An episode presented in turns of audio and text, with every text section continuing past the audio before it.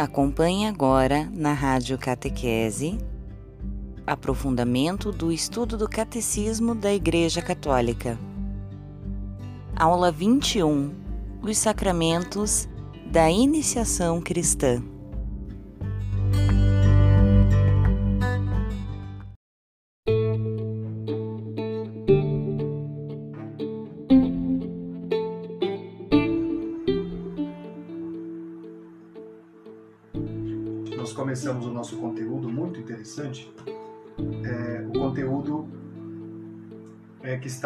Número 1322 e nós vamos até o número 1419. A gente começa então nosso conteúdo resgatando essa importante, esse importante pilar da fé, que é a Eucaristia. A Eucaristia que é a própria presença de Deus, a gente já sabe. Acontece que nos últimos tempos a gente transformou um pouco o culto eucarístico em objeto estético e a gente deixou de colocá-lo como preocupação ética. Está no catecismo isso? Não está. Anote, por favor, porque você não vai ver outro teólogo falando isso para você, tá bom? Transformamos a Eucaristia em culto estético e deixamos de lado sua dimensão ética. Como assim transformamos em culto estético? porque a gente gosta, é bonito, não é, não é crítica não, por favor, vamos entender aqui, né? A gente prefere, ou a gente vê que pelo menos a igreja, parte da igreja prefere uma belíssima adoração eucarística, sem às vezes pensar ou se lembrar de que o que fazemos fora da igreja também é parte de uma ação eucarística.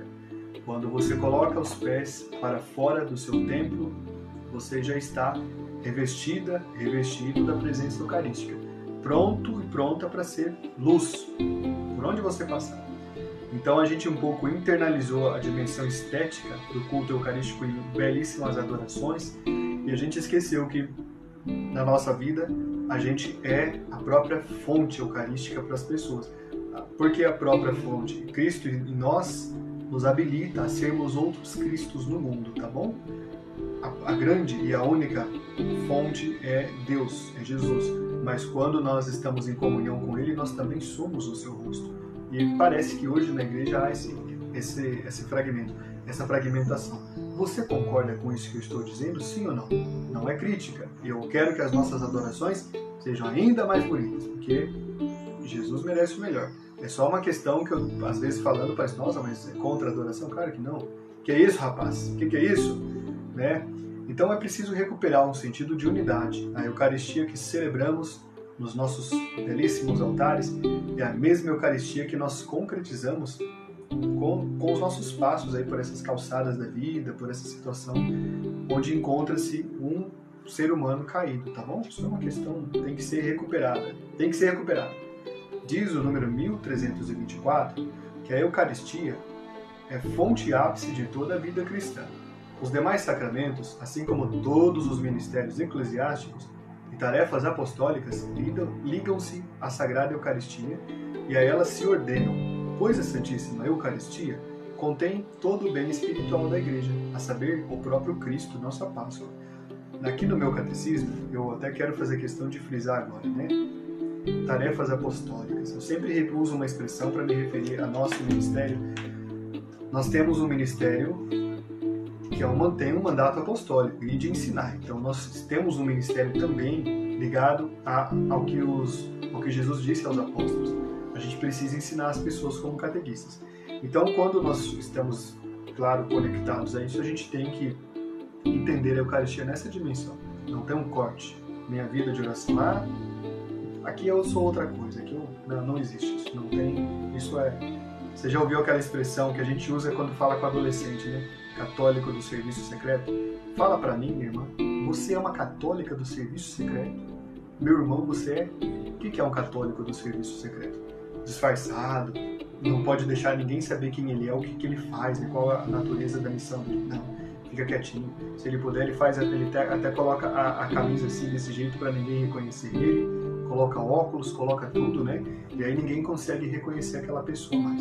Porque é, é, é, tem talvez receio de expor a sua fé. A nossa fé é exposta principalmente pelas obras, não é você igual esses inocentes. Não inocentes, né? esse pessoal que eles fazem de má intenção mesmo. Quando você vai à Catedral da Sé, mas eu já vi isso em outras catedrais do Brasil, você vê ali pessoas bem é, mal intencionadas contra a igreja, com a Bíblia embaixo do braço, gritando, gritando, gritando. Aquilo não é pregar coisa nenhuma, aquilo não é pregar negócio nenhum. Lá é, é um teatro macabro que eles ficam fazendo, né? Então, não é, não é uma crítica, é só uma constatação. Aquilo ali não se trata, Jesus não gosta daquilo ali. E na Praça da Sé, em São Paulo, tem uma multidão de pessoas lá, mendigos, né? Enquanto a Toca de Assis está recolhendo as pessoas, curando elas, é, acompanhando-os para o médico, o padre Júlio Lancelotti, esses outros impostores estão lá com a Bíblia gritando, toca o sino da Sé, eles gritam assim, o sino que vai levar vocês para o inferno. Olha, parece que o movimento cristão mundial, posso falar isso, precisa urgentemente voltar para a raiz a raiz é que liga o culto eucarístico à prática de vida. É claro que nós, como a primeira comunidade, temos que dar esse exemplo, mas as outras ainda falta muito para caminhar nesse sentido. Tá bom? A Eucaristia tem, ao longo da sua história, uma atenção grande, então, por parte da Igreja. A Igreja, desde sempre, desde quando Jesus a fundou e esteve conosco aqui, a Eucaristia tem uma importância central. Por causa disso, ela recebeu vários nomes. Aqui, a partir do número 1328, são citados alguns. O primeiro que é citado, é, junto com, com a própria expressão Eucaristein, é eulogein, tá bom? Eucaristein, eulogein. Isso são duas palavras gregas. Eucaristia a gente já conhece, que pode, uma tradução possível é ação de graças, ah, até uma, uma vez ouvi um monge dizer que uma possível tradução pode ser melhor presente. Então, e também tem a outra expressão que é eulogein, que significa as bênçãos, né? eulogia, de onde vem a palavra eulogia, tá? Então a Eucaristia é bênção, primeiramente. Ela foi chamada ceia do Senhor, fração do pão, sinaxis, né? Assembleia Eucarística, sinaxis, memorial da paixão, santo sacrifício, ela teve vários nomes já. E claro, santa ou divina liturgia, comunhão e até santa missa. A palavra missa que nós usamos não é a mais adequada, tá bom? Eu já disse a vocês, volto a dizer. Está no catecismo? Claro que está no catecismo. O catecismo tem um compêndio da nossa história ao redor da Eucaristia. Mas eu digo que não está tão adequada porque enfoca um aspecto último da, da, da celebração eucarística, que é quando o sacerdote dizia ite missa est, ide em paz. Isso durante o tempo em que a igreja celebrou em latim, tá bom? Pelos cerca de 600 anos em que ela celebrou assim. Veja, é, claro, pode, pode valorizar essa dimensão do ite missa est, pode. Só que a questão mais importante é lembrar que o, grande, o nosso grande culto tem uma presença próprio Cristo. Então, por isso, recomendo que você sempre diga a divina liturgia, ou a divina Eucaristia, ou a Eucaristia. Tá bem. Posso continuar falando missa? Pode. Vai cair um pedaço do seu dedo se você falar missa? Não vai, pode falar. Né? Afinal de contas, a gente sabe o que é missa, a gente entende. Mas isso se torna mais, é mais uma questão de retorno tá? às fontes. Tudo bem? Tá bom. Vamos em frente aqui. Número 1333 trata de um tema interessante: a Eucaristia na economia da salvação. Deixa eu perguntar uma coisa para você que está aqui. Quando fala a palavra economia, tá tranquilo para você? Quando fala economia da salvação, você entende o que é economia da salvação? É, por que, que estamos dizendo isso? Ah, esse, esse item, no caso aqui, ele tem uma conexão com é, uma reflexão que eu pedi para Helena Raquel colocar no nosso canal hoje, e ela colocou, ela fez até uma edição até bonita. O culto anterior, eu preciso explicar isso para vocês aqui porque talvez não ficou claro da última vez. O culto anterior ao culto cristão era sacrificial. O que significa isso, sacrificial? Culto sacrificial dependia de uma vítima. Essa vítima era um ser vivo bonito, né, vistoso, e esse ser vivo deveria ser sacrificado para é, suplantar os pecados que uma pessoa tinha feito. Então isso era o culto antigo, culto sacrificial. Uh, esse culto foi abolido por Cristo, não precisava mais matar um animalzinho, um filhote de animal, para que um pecado fosse perdoado. Por isso a igreja fala que Cristo ao mesmo tempo foi o sacerdote. O sacerdote fazia sabe o que no templo de Jerusalém? Ele era um açougueiro, literalmente. Ele tinha facas na sua roupa de sacerdote, avental todo encharcado de sangue, e ele ia é, matando os animais e colocando-os na pira para queimar, para que aquele sacrifício subisse agradavelmente a Deus. Tem essa expressão nos Salmos, você já viu nos Salmos isso. Então era um culto que tinha dois, duas principais, dois principais objetivos. Primeiro, expiação. O que é expiar? É você pagar, resolver uma pendência, é você colocar uma vítima no seu lugar. Isso é expiar, é com X, tá? Expiare expiar. Não é espiar de olhar, ah, tá espiando a vizinha, né? Não, não é isso não. Expiar é outra coisa, tá? É você colocar uma vítima no seu lugar, é isso. Era um culto de expiação e era um culto de sacrifício. Matava-se animais. Você vê que a lei mandava que os bebês fossem ao templo serem circuncidados, e a gente viu isso na aula passada ou anterior, e era preciso que a família pagasse ali um, um animal para o sacrifício. Tá bom? Estou dizendo isso para dizer então, Cristo veio e transformou a Eucaristia, a sua própria vinda, né? Sua própria vinda foi ao mesmo tempo a, o sacrifício, ele foi o sacrificante foi o sacrificado.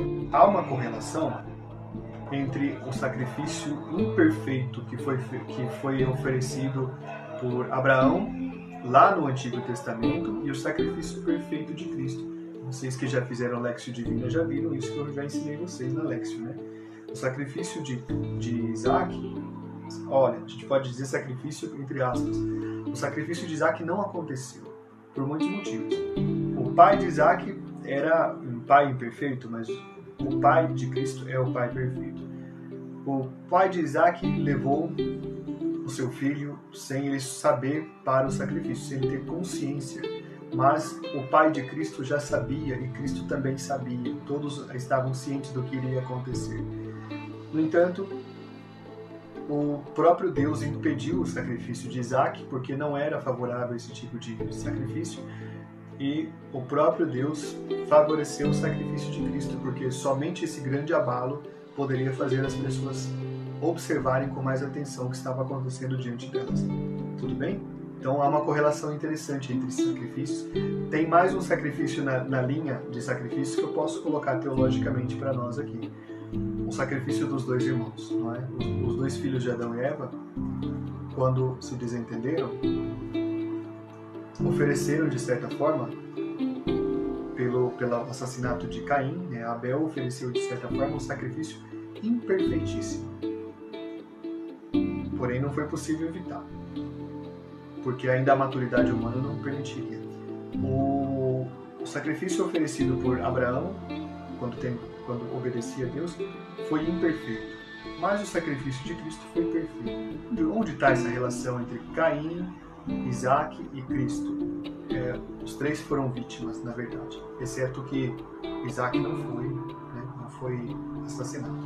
Essa relação você não encontra aqui no catecismo, tá? Então, uma coisa que eu estou dizendo.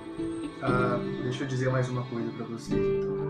Olha, então explicando a palavra economia da salvação de uma forma bem simples. Anote por gentileza, por favor, anote aí. Economia da salvação, dois pontos, coloque isso.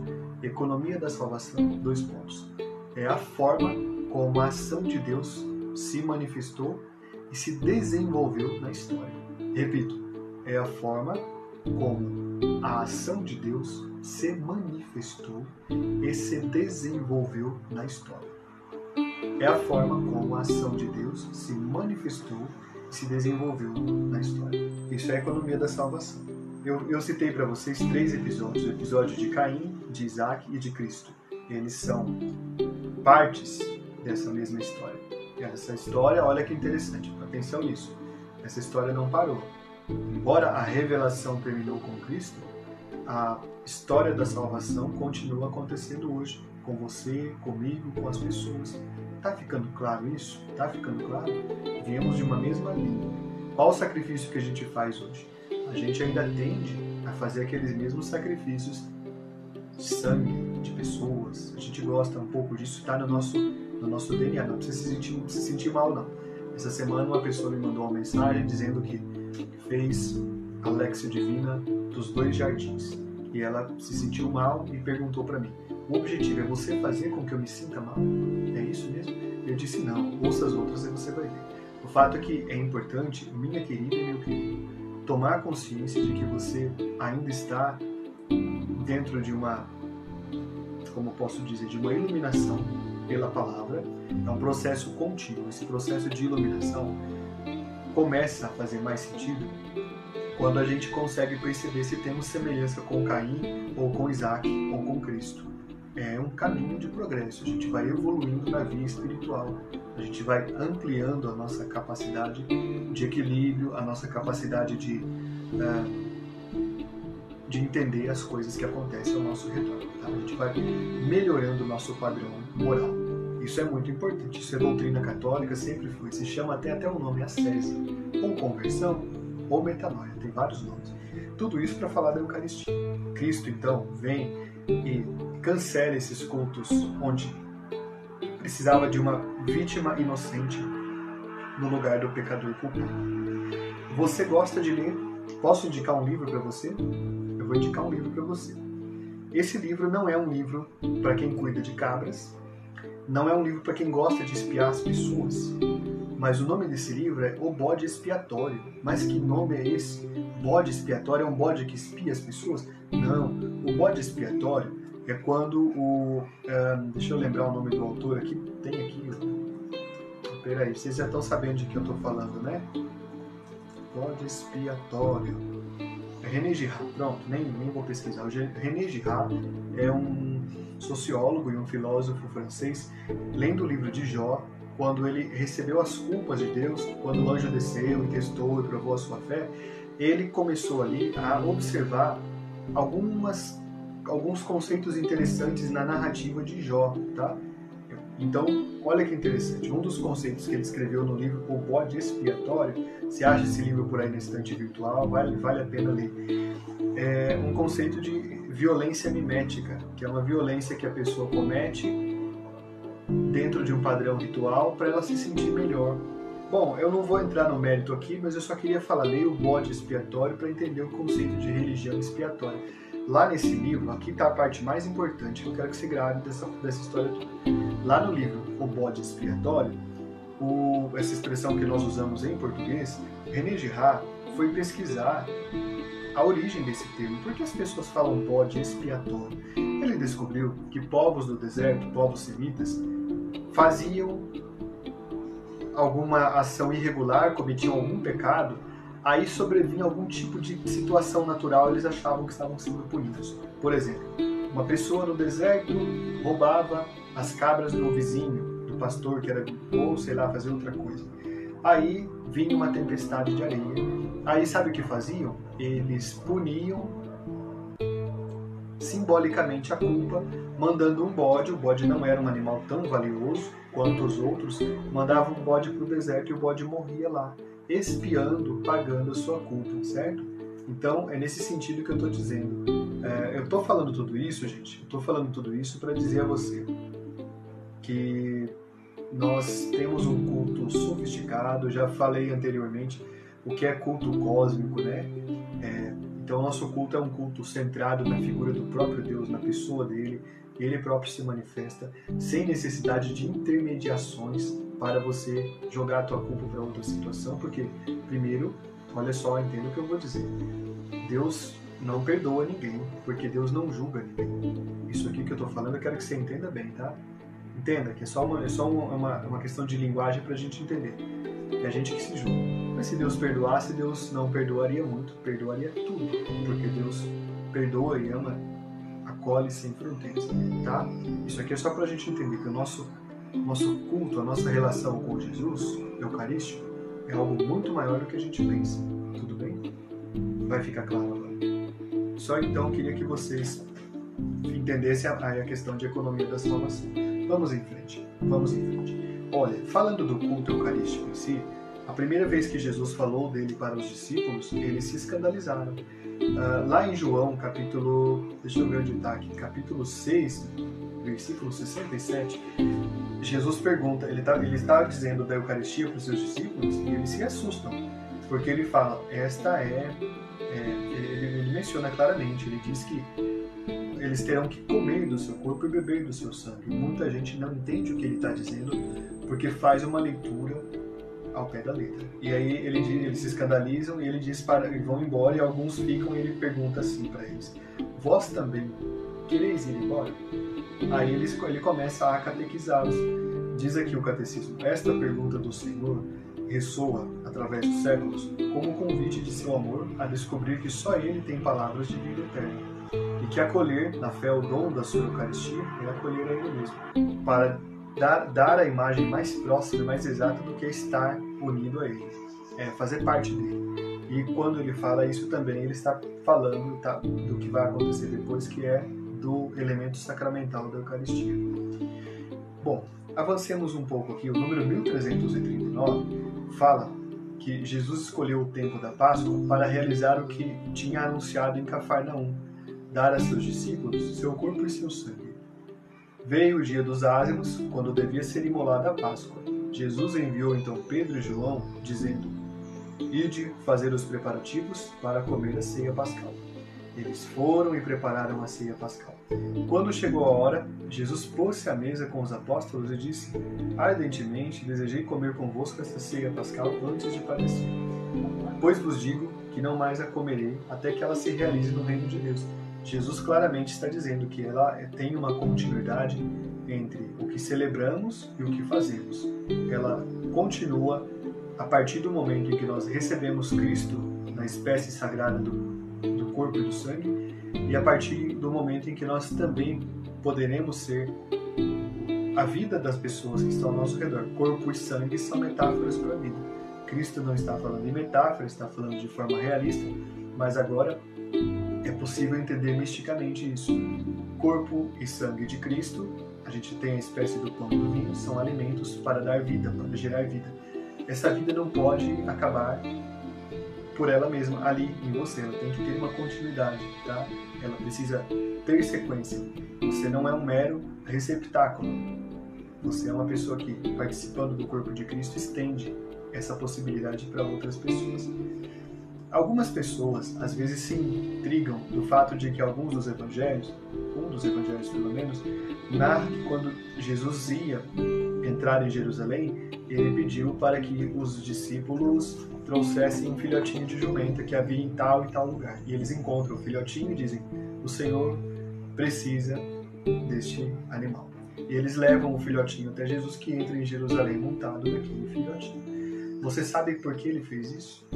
Ele fez isso porque ele estava dizendo que aquela foi a última vez em que um culto sacrificial foi celebrado validamente, porque aquilo não era forma.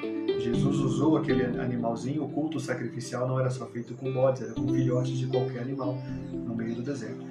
Ele, montado no pequeno ser, no pequeno animal, entra na cidade sagrada ao invés de fazer o caminho contrário que os animais acabavam praticando no tempo aí das tendas. Eles saíam da cidade e eles entravam no deserto profundo e lá morriam de desidratação. E Jesus faz o caminho contrário, montado num pequeno jumento, num pequeno filhote né, de jumento, entra na cidade sagrada para dizer: o culto deve ser um culto da vida, não da morte, de nenhuma forma. Tudo bem? Teria muito mais coisa para falar do culto de Abraão, inclusive do episódio com Isaac, mas o tempo não permite. Uma outra hora valeria a pena a gente conversar sobre isso. Ao celebrar a última ceia com seus apóstolos, durante a refeição pascal, Jesus deu um sentido definitivo à Páscoa judaica. Você já assistiu a uma série chamada Lost? Posso comentar sobre isso para você, catequista? Eu sei que Lost não é mais uma série, é, uma série de televisão famosa ou popular, mas ela tem muitos conceitos católicos interessantíssimos. Um dos conceitos que ela tem, quando você está no fim, você descobre o que é Lost, né? onde aquele avião caiu numa ilha. Avião caiu numa ilha e até então tá tudo bem, só no fim você vai saber o que aconteceu. Mas, ao longo da série, a sacralidade da vida humana vai aparecendo de uma forma muito bonita, muito mística. E as pessoas vão se vão to, é, vão tomando consciência disso. É bonito, é bem teológico. Tá? Dá para ver muito, muitos elementos católicos nessa série. Inclusive o fim que acontece numa igreja católica, tudo bem. Estou dizendo isso porque essa compreensão cada vez maior de que nós habitamos uma realidade sagrada vai entrando aos poucos na nossa mente, na nossa vida e vai modificando muito. A gente olha para a Eucaristia com espanto, com reverência, com admiração e amor, e a gente tem depois uma dificuldade em levar isso para a vida, porque a vida está repartida entre mundo real e mundo do que eu acredito, quando é a mesma coisa. A nossa vida é uma, é uma, é uma divisão fictícia, claro, mas a nossa vida acabou ficando muito centrada em questões muito materiais. A gente tem dificuldade hoje de entender a mística, de entender o que nos cerca, o mundo incrível e fantástico, que não é nem o mundo espiritual que está à nossa volta, mas é o próprio mundo onde nós vivemos. Ele também é um mundo sagrado, profundamente marcado pelo elemento sagrado. Tudo bem? Tá ficando claro? Então tá bem. É, quem depois quiser, dá uma olhadinha lá na série Lost, né? Vocês vão ver. Né? Mas assim, não é obrigatório, tá? Vamos lá. Nada que é obrigatório, tá?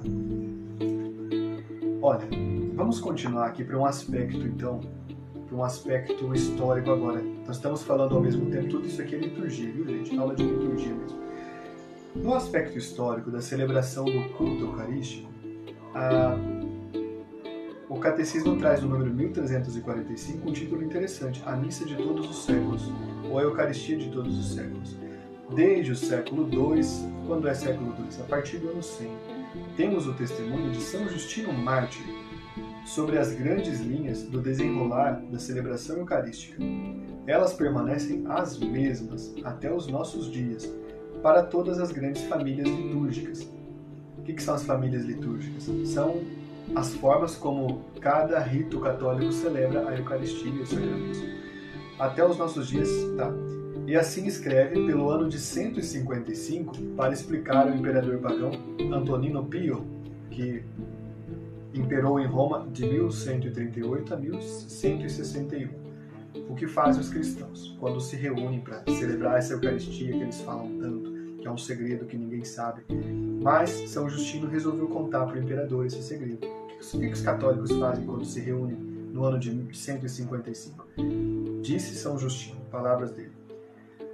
No dia do sol, dia do sol é dia como os romanos chamavam a, a semana dele. Só em português que os frades mudaram para féria. A primeira féria é domingo, domênica, a dominga, como fala padre, eh, padre Antônio Vieira, ele fala domingo, é domingo. A segunda féria, a terceira féria, virou feira depois, mas féria é dia ferial. Dia ferial é dia litúrgico, tá entendendo? Então olha que interessante, nosso calendário brasileiro é católico também. Mas em latim é dies solis. No dia do sol, como é chamado, reúnem-se no mesmo lugar os habitantes, quer das cidades, quer dos campos. Leem-se, na medida em que o tempo permite, ora os comentários dos apóstolos, ora os escritos dos profetas. Depois, quando o leitor terminou, o que preside aquela celebração toma a palavra para aconselhar e exortar a imitação de, de tão sublimes ensinamentos. A seguir, nos colocamos todos de pé e elevamos nossas preces por nós mesmos. Vocês estão vendo semelhanças aqui? Olha só. A liturgia reúne-se, é a reunião, é a assembleia litúrgica, tem a leitura dos apóstolos e dos profetas, ou seja, tem a primeira e a segunda leitura, não é interessante isso? Depois que tem as leituras, é claro que aqui entre os profetas inicialmente eles contavam também os evangelistas, viu? Depois que terminam as leituras, o presidente da celebração faz uma homilia. Depois da homilia, as preces. Não é assim que a gente faz até hoje? Por nós mesmos, por outros, por onde quer que estejam, a fim de sermos de fato justos por nossa vida e por nossas ações, e fiéis aos mandamentos, para assim obtermos a salvação eterna. Quando as orações terminam, nos saudamos uns aos outros com um beijo. O ósculo santo. No Brasil, a gente não se saúda mais com um beijo na Eucaristia, tá bom? É, o Brasil se saudou com um beijo na Eucaristia até a década de 1960. Depois as pessoas passaram a se saudar conforme o costume, apertando as mãos, talvez, talvez para evitar alguma confusão. Você sabe né, como são essas coisas. Então a gente é, a gente faz assim, até para facilitar os padres inicialmente no Brasil, não sei se vocês sabem, tinham alas separadas para homens e mulheres, por causa justamente do momento do ósculo santo. Então, mulheres de um lado, homens do outro, e se saudavam beijando o rosto, tá bom? Isso em alguns países católicos ainda existe, é uma tradição católica muito antiga. As mulheres de véu e se saúdam com beijo, tá? Tem aí grupos não católicos para cristãos que fazem também. Pode fazer, nós deixamos. É, então, é, olha só, isso aqui no ano 155 eles faziam isso. Nos saudamos uns aos outros com um beijo. Em seguida, leva-se aquele que preside aos irmãos um pão e um cálice de água e vinho misturados. Como é que chama isso aqui? Começa com ó e acaba com fertório. Vamos tentar adivinhar? Ó fertório, né? Veja mais o que, que diz aqui. Ele nos, ele os toma o cálice com o cálice e o pão, né? Ele os toma e faz subir louvor e glória ao Pai do universo no nome do Filho e do Espírito Santo e rende graças em grego. E a palavra em grego que aparece aqui é eucaristiano, é, que significa ação de graças. Ou eucaristia também pode, tá bom? É, ação de graças. Longamente pelo fato de termos sido julgados dignos desses dons. Como é que chama isso? A gente chama isso, a gente chama a mesma coisa. Oração eucarística, oração de ação de graças. Bonito, né? Terminadas as orações e as ações de graças, ou as eucaristias, né? Todo o povo responde dizendo Amém, o grande Amém. Amém, aquele que é cantado. O grande Amém que é Cristo, aquele Amém é Cristo, você sabe. Depois de o presidente ter feito a ação de graças e o povo ter respondido, os que entre nós se chamam diáconos distribuem a todos os que estão presentes pão, vinho e água eucaristizados e levam também aos ausentes, o que chamamos ainda hoje, ainda hoje, dois mil anos depois, de viático. Viático é o que vai na via, o que está a caminho. É interessante isso ou não é interessante? Bonito, né? Vocês devem ter gostado de ler essa parte que está no número 1345. A liturgia da Eucaristia desenrola-se segundo uma estrutura fundamental que se conservou pelos séculos até nossos dias. Desdobra-se em dois grandes momentos que formam uma unidade básica: a convocação, que tem a liturgia da palavra com as leituras, a homilia e a oração, né, a oração universal, e a liturgia eucarística, com a apresentação do pão e do vinho, ação de graças, consecratória, a oração de consagração e a comunhão. Deixa eu fazer um ponto uma ponderação pastoral para todos nós aqui. Olha, a gente tem visto ultimamente, não está tanto que já perderam, tudo isso é fogo de palha, mas se, se aparecer você tem que orientar. Jovenzinhos muito é, preocupados com a sua vida piedosa, mas que entram nesses movimentos que eles chamam de tradicionalistas.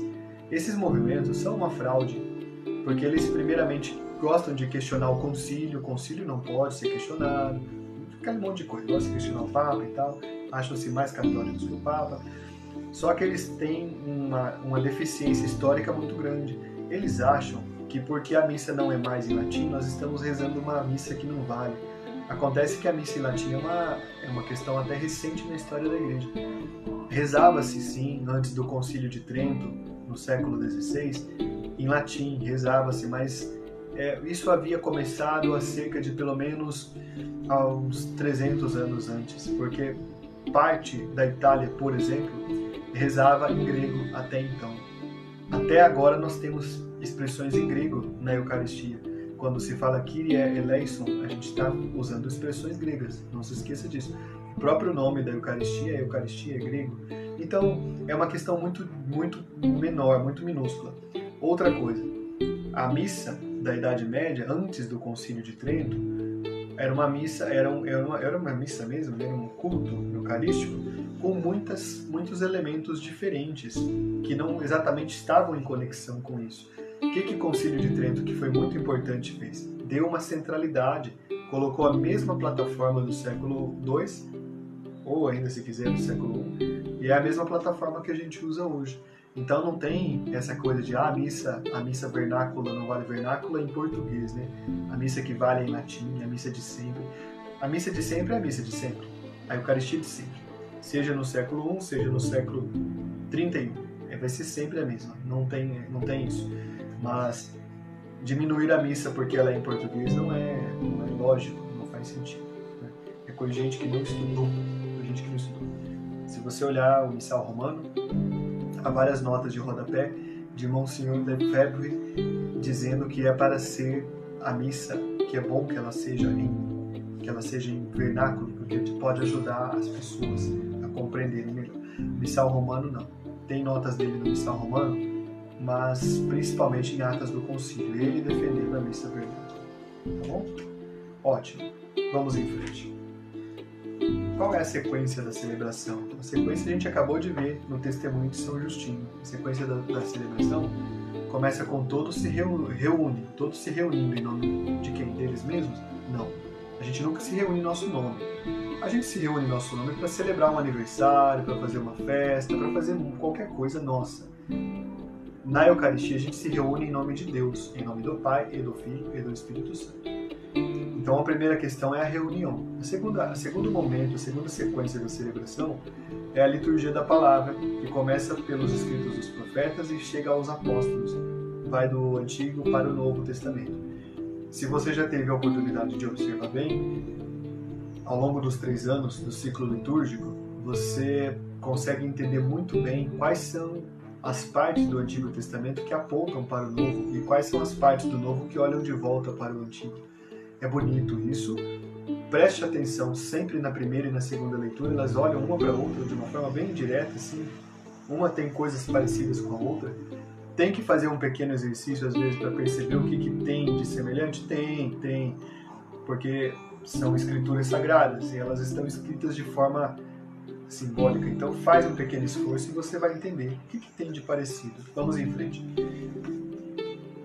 Tem a questão do, da oferta, do ofertório, no ofertório nós ofertamos a nossa vida toda, tudo que temos e somos.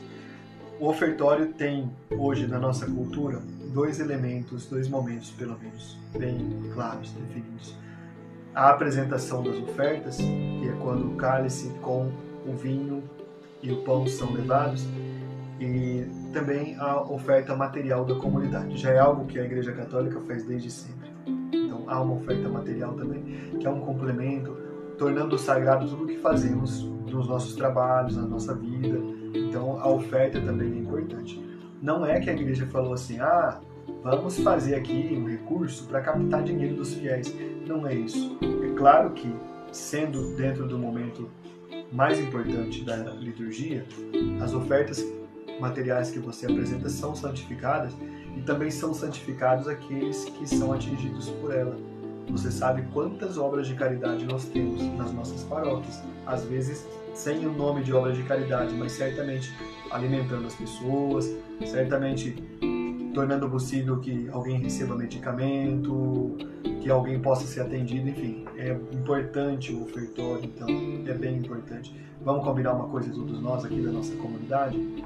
Toda vez que você estiver na Eucaristia e você tiver esquecido de levar é, de levar qualquer coisa, qualquer valor para colocar na cestinha, leve uma moedinha que seja no seu bolso. Essa atitude é muito importante e mostra responsabilidade, mostra o compromisso. Eu achei interessante um grupo de jovens que conheci uma vez que quando eles se esqueciam da, de levar a oferta em dinheiro, eles tinham a capacidade de pedir para a pessoa do lado uma moedinha de 5 centavos para colocar no oferta. Então eu acho importante você não esquecer. Eu me lembro muito bem da minha tia Romilda. Tive uma tia, tenho uma tia chamada Romilda, tem muitos anos de idade já. Ela era costureira e ela, além de pagar o dízimo, também fazia oferta na igreja. Eu me lembro muito bem daquelas notas antigas de cruzeiro. Vocês lembram daquelas notas? Tinham índios, né? Eram índios, eram etnias indígenas que tinham as notas ela separava as mais novas e bonitas para colocar na cestinha. E eu era pequeno, não entendia, ela me explicava que para Deus tem que ser o melhor. Eu não sei quanto valia aquele, aquele dinheiro que ela colocava, mas eles, pelo menos ela pegava o mais bonito, a nota mais bonita. A mesma coisa a gente, né? Tem que ter um cuidado com isso. É bonito, é importante. É uma questão de compromisso, é uma questão de você também demonstrar que você pratica o que você acredita. Aquele dinheiro é sagrado. Todo, muito mais dinheiro vai vir para você e para mim. Pode ficar tranquilo. A gente sempre vai receber algum valor em algum momento, né? Mas se você pode, dá uma moedinha, uma coisa básica. Eu não estou falando de 300 reais, não é. Dê o que você pode, mas o ofertório é parte do culto também, né? Ah, não tenho nada. Não precisa. Então oferte seu coração. Oferte seu coração e ele é, é a, oferta mais bonita que pode existir de qualquer jeito. É que eu sei que levando a moedinha a gente consegue internalizar o que significa ofertar o coração, tá bom? Tudo bem? É igual quando você gosta de uma pessoa, mas não basta só gostar, fala que gosta também, ajuda você a deixar claro e equilibrada essa realidade na tua vida. Então diga que gosta, diga que ama. É a mesma coisa que eu estou dizendo, isso acaba equilibrando. Tem aqui outras continuações aqui, é, outros, outras partes, né? A anáfora, o que é a anáfora? Com a oração eucarística, a oração de ação de graças e de consagração, chegamos ao coração e ao ápice da celebração. Então é esse momento em que é a parte mais importante da Eucaristia. Aí há o prefácio, que é quando a igreja refaz uma memória da economia da salvação, ou seja, lembra fatos importantes da história da salvação nesse prefácio e por que nós estamos celebrando aquela Eucaristia naquele dia. A, a epíclese, epíclese sempre significa a descida do Espírito Santo. Cada sacramento tem sua epíclese. A Eucaristia tem a sua epíclese também. Enviai, Senhor, o vosso Espírito, né, etc, etc. O sacerdote diz. Né? Então essa é a epíclese da Eucaristia. Há um relato da instituição que é quando o sacerdote começa na última ceia, estando Jesus reunido com seus apóstolos, etc, etc. Muito bonito, muito importante. E a anamnese, que é quando a igreja faz a memória da paixão e da ressurreição gloriosa de nosso Senhor. Tá bom? A, a comunhão. Bom, vamos em frente aqui porque o tempo está chegando né? e eu estou falando. Vocês falam muito, sabia? vamos lá. Eu falo, mas eu falo porque vocês são minhas vítimas hoje. Sim, Ótimo. A anamnese significa recordar-se do sentido total de toda a realidade. Significa, é, a palavra anamnese significa lembrança, tá? Lembrança, uma recordação. Tá? Deixa eu vou pular alguma coisa aqui. 1369. A igreja inteira está unida à oferta e à intercessão de Cristo. Encarregado do ministério de Pedro da igreja, o Papa está associado a cada celebração da Eucaristia em que ele é mencionado como sinal e servidor da unidade da Igreja Universal. Quando eu falo Igreja Universal, você entende o que significa? Escreve para eu saber, por favor. Só sim ou não. O que, que significa Igreja Universal? Você sabe quando eu falo Igreja Universal? Você entende o que é isso? Põe para eu saber, por gentileza, tá bom? Ótimo. Leila gosta de ser minha vítima. Que bom, Leila. Então, que bom, maravilha. Né? Vou falar muito mais ainda, vocês vão ser mais vítimas ainda. O bispo também é sempre mencionado na Eucaristia. A Eucaristia é celebrada no mundo todo, e quando a Eucaristia é celebrada no mundo todo, a gente mostra que estamos em uma unidade, por isso se chama Igreja Universal. Sabe que eu achei engraçado uma vez, pessoal? Na PUC de Campinas, tendo aula de teologia, ah, não explico perfeito, a nem se tenha dúvida aqui, né? Ah, o, o, nosso, o nosso, vou explicar uma coisa aqui interessante. O nosso professor de teologia era um padre de, da Diocese de Bragança Paulista, deixa eu lembrar o nome, Ney, Ney de Oliveira Preto. O padre Ney falou um texto bonito sobre a Igreja Universal, falou coisas interessantes. Aí eu percebi que alguns colegas estavam com enigma, assim, olhando com a, eram né, leigos talvez, mas eles estavam olhando com enigma quando o padre falava Igreja Universal e um deles perguntou Padre, mas como assim nós estamos falando da Igreja Universal? É a igreja do Edir Macedo, por acaso, só por via das dúvidas? Aí ele disse, não, Igreja Universal é a Igreja Católica. Essa é a Igreja Universal. A palavra católica vem do grego católicos e pode significar isso, universal, que está no mundo todo. Então, quando, quando a teologia fala de igreja universal, é a igreja que está espalhada por todo mundo, mas é a, a igreja de Cristo, tá bom? Nós, a igreja que está no mundo todo, a serviço de Cristo. Tudo bem? Ficou claro assim, né? Tá bem. Além de estar espalhada, é a igreja que está em unidade com Cristo. Está em unidade entre ela e com Cristo. Essa é a igreja universal, não é? a Erotil desconhece o padre Erotil? Foi meu professor de teologia. Então tá bom. Então, o que mais que eu digo a vocês aqui? Tá bem. Tá certo, eu vou ter que pular algumas coisas aqui. Ah, sim, tem uma coisa importante para a gente entender. Vamos para o número 1376, que diz assim: ah, O Concílio de Trento resume a fé católica ao declarar: por ter Cristo, nosso Redentor, dito que aquilo que oferecia sob a espécie do pão era verdadeiramente o seu corpo, sempre se teve na igreja esta convicção. O Concílio de Trento então falou: porque Cristo falou que era o corpo, a gente acreditou que era o corpo. Que o Santo Concílio de Trento declara novamente, pela consagração do pão e do vinho, opera-se a mudança de toda a substância do pão na substância do corpo de Cristo, nosso Senhor, e de toda a substância do vinho na substância do seu sangue. A esta mudança, a Igreja Católica denominou, com acerto e exatidão, transubstanciação. Eu vou escrever para vocês aqui o que significa, bem grande. Vamos entender o que significa esse conceito aqui, né? Tran, vamos lá, escreve comigo aí. Transubstanciação. Transubstanciação, perfeito. Vou colocar para vocês aqui. Transubstanciação é quando uma matéria muda a sua substância. É isso que acontece. A gente pode ver quando, por exemplo, uma partícula consagrada se transforma de verdade, efetivamente, em carne. E a gente vê isso em alguns lugares do mundo, quando acontecem os milagres eucarísticos. Agora, embora a partícula que a gente receba, na maioria das vezes nas nossas igrejas, tenha a semelhança de pão e tenha um aspecto de um pão bem pequenininho circular, quase como se fosse uma bolachinha, ali de verdade, desculpem a expressão que eu estou usando, que é para deixar bem didático, ali de verdade é o corpo de Cristo. Ainda que, quando eu vá comungar, eu tome do cálice e o, e o cálice esteja ali mostrando para mim que eu estou vendo o vinho, ali claramente é o, o sangue de Cristo. Não se trata da gente imaginar. Cristo está presente naquela matéria, ele mesmo é naquele momento, a presença real está acontecendo ali no cálice e na patena. Tão mais real vai ser quanto mais diferença e mais conversão produzir em nós. Mas independente de você acreditar ou não, é Cristo que está lá. Tá bem? Então isso é transubstanciação. Uma, uma matéria, um elemento comum, muda a sua substância. Então já não é mais vinho, já não é mais pão, mas é sangue e corpo.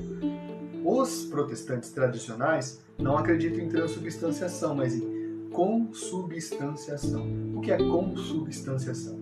Essa palavra quer designar que parece, representa para os protestantes, então, e para alguns pentecostais, e talvez menos para os paracristãos, eles não gostam muito do culto eucarístico, nem do jeito deles. Para, para esse pessoal, então, acontece ali uma consubstanciação, que é aquele pedaço de partícula, aquela porção de vinho, serão, na verdade, símbolos. Olha aqui, a Eucaristia não é símbolo, viu, catequista? A Eucaristia é Jesus, ela não simboliza o corpo, ela é o corpo. Tá? O corpo e o sangue, no caso. A Eucaristia é as duas, as duas espécies, mas o pão, depois da consagração, é corpo. O vinho, depois da consagração, é sangue. Não representa, é. Tá a gente sabe, só tem que falar, mas a gente já sabe. A igreja e o mundo precisam muito do culto eucarístico. Jesus nos espera neste sacramento do amor não regateemos o tempo para ir encontrá-lo na adoração, na contemplação plena de fé e aberta a reparar as faltas graves e os delitos do mundo. Que a nossa adoração nunca termine, nunca cesse. Quem disse isso foi João Paulo II. Ele escreveu aqui um documento chamado uh, Dominique Sene, então a gente pode ver isso aqui. Tá bem. Vamos avançando um pouco mais. É um tema muito bonito, muito denso. Olha só, quando fala que a igreja é mãe e mestra, a gente não, leva, não lembra muito, né? Mas agora a gente vai lembrar que a igreja é mestra também. E mãe. A igreja obriga os fiéis. Olha que igreja né, possessiva, que igreja nossa controladora obriga. A igreja obriga os fiéis a participar da divina liturgia aos domingos e nos dias festivos, e a receber a Eucaristia pelo menos uma vez ao ano, se possível, no tempo pascal. Então a igreja obriga, se você tem aí uma igreja perto de você, um templo, vai participar, não fique aí né, esperando, vá participar. Lembra muito bem que há comunidades no Brasil que ficam sem Eucaristia por anos e anos. Há comunidades no Brasil que ficam 10 anos sem Eucaristia, certo? Eu tenho uma amiga na Diocese de Registro que é a Hortência. Vocês conhecem a Hortência? Ela é muito famosa, né? Ela é coordenadora da catequese da Diocese. E ela me falou assim, que lá nas montanhas de Registro, Registro é uma diocese no sul do estado de São Paulo, perto do litoral. Ela me disse que lá nas montanhas da, da diocese tem, há comunidades que é preciso caminhar, escute aqui, 12 horas dentro da selva para chegar no alto da montanha para encontrar aquela comunidade. Você acredita nisso? Caminhar 12 horas. Olha que coisa. Ela me falou. Eu já falei para ela, já me candidatei. Deixa eu ir junto com você, Hortência, a próxima vez, né? Aí aconteceu a pandemia. Então, há comunidades, gente, que não têm a facilidade que nós temos. Vá, participe. Claro, olha aqui, observe muito as normas de cuidado, porque também para a igreja não interessa você agora pegar Covid e embarcar para a vida eterna. Então, tenha cuidado, tenha é, precaução, mas não é só agora. A Eucaristia não se trata só de você ir lá, ela se trata de você ir lá e trazê-la para a vida também. Aí vai mais, mais parte mais difícil. E lá é fácil, é bonito. Quem não gosta de ir na igreja, é coisa mais linda, né? A gente vai na igreja é muito bonito, mas e trazer a Eucaristia para nossa vida, né? Avancemos um pouco. A Eucaristia toca na dimensão moral que nós temos. Ela toca profundamente na nossa dimensão interior, certo? Ela, ela nos transforma, se permitirmos. Eu sempre acrescento isso. Ela nos muda, vírgula, se permitirmos. Toda vez que recebemos a Eucaristia, anunciamos a morte do Senhor. Se anunciamos a morte do Senhor, anunciamos a remissão dos pecados. Se toda vez que o seu sangue é derramado, é derramado para a remissão dos pecados. Devo recebê-lo sempre para que perdoe sempre os meus pecados. Eu, que sempre peco, devo ter sempre um remédio. Certo? Bonito isso aqui, não é?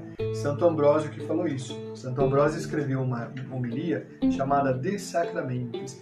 Posso pedir uma lição de casa?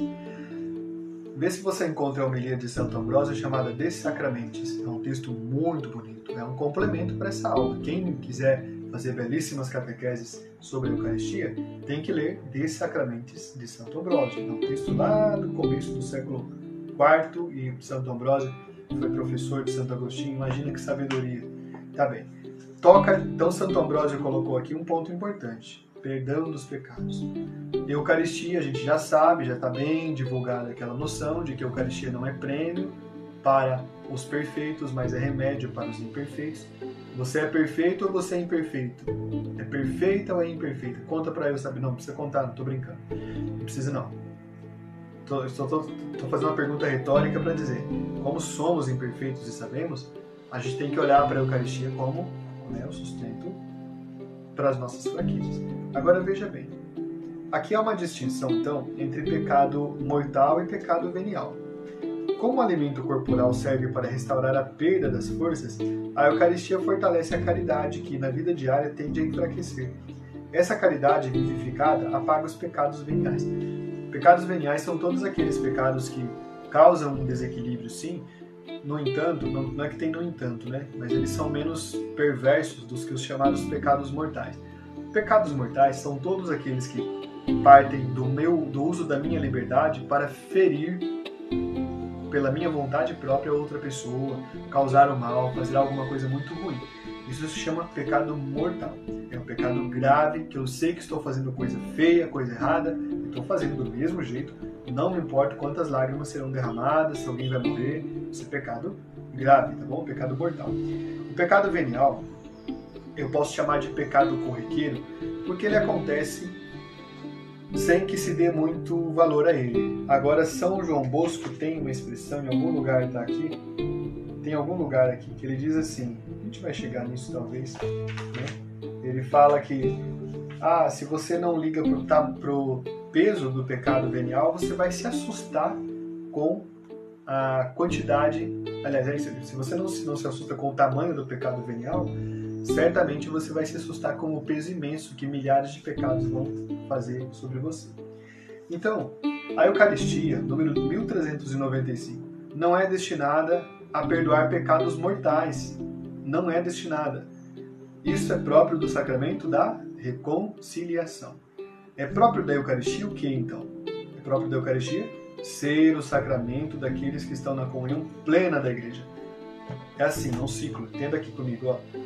Vou, participo da, da Eucaristia, recebo a Eucaristia, levo essa Eucaristia na minha vida para a vida das pessoas, tenho uma conduta mais equilibrada, mais ética, mais moral, mais próxima do que Deus ensina, volto a comungar, volto a me fortificar nesse propósito, volto a ser mais importante para as pessoas, volto a comungar, volto a ser uma pessoa de luz e de santidade, volto para comungar. É assim que acontece.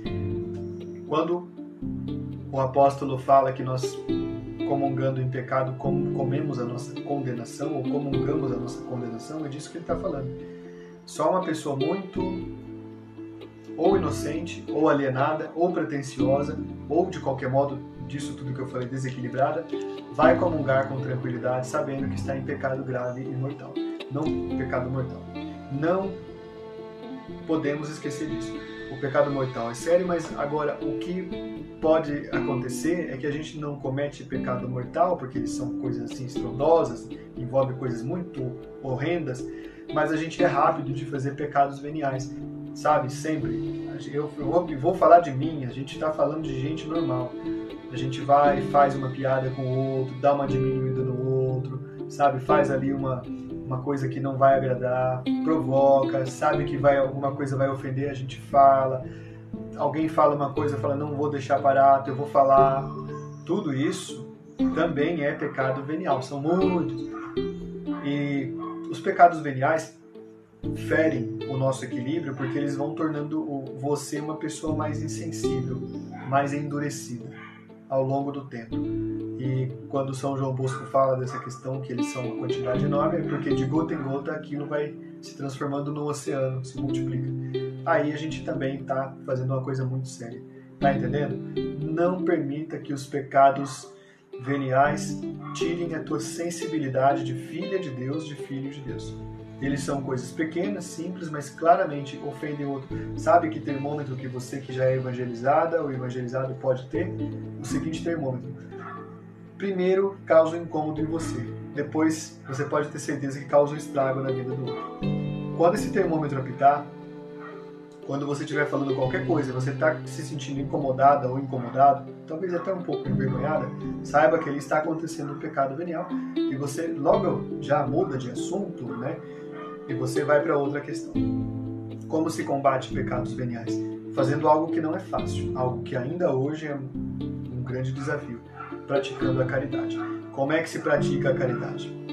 Bom, não tenho resposta porque é tão amplo isso mas basicamente envolve você gastar um tempo precioso, gastar talvez algum recurso e, claro, deixar a vida de alguém perto de você um pouco melhor do que antes você, do que quando você encontrou. Tá me entendendo? Tá ficando claro?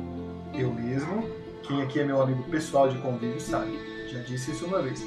Tenho por princípio que eu tenho a missão de deixar a vida dos meus amigos melhor. Eu quero, sempre repito para algumas pessoas, Desejo ser uma presença positiva na sua vida, de forma que quando eu morrer, eu não estiver mais aqui, a pessoa pode dizer: aquele rapaz ajudou a minha vida nesse sentido. Então, a gente tem que pensar nisso, sempre assim, tá? Começa se tornando um hábito, vira um prazer e vira, ah, te ajuda muito. A caridade apaga uma multidão de pecados. Vamos anotar isso? A caridade apaga uma multidão de pecados. Quero concluir o nosso encontro de hoje dizendo o que está aqui no número 1405. Desta grande esperança, a dos céus novos e a da terra nova, nas quais habitará a justiça, não temos garantia mais segura, sinal mais manifesto do que a Eucaristia. Com efeito, toda vez que é celebrado este mistério, opera-se a obra da nossa redenção. E nós partimos o mesmo pão, que é remédio de imortalidade, antídoto não para a morte, mas para a vida eterna em Cristo Jesus. Essa Eucaristia que, repito, começa no altar, mas é guardada no teu coração e se prolonga nas tuas ações. Esta Eucaristia na qual você consagra a tua vida junto com os teus irmãos e irmãs e também é consagrado o mundo em que você vive, o tempo em que você nasceu, o futuro que espera por você, tudo é consagrado, o cosmos é consagrado. Essa Eucaristia alcança o mundo todo, ela é infinita. Só que ela só é infinita enquanto você mantiver a chama do teu coração acesa. Muito obrigado.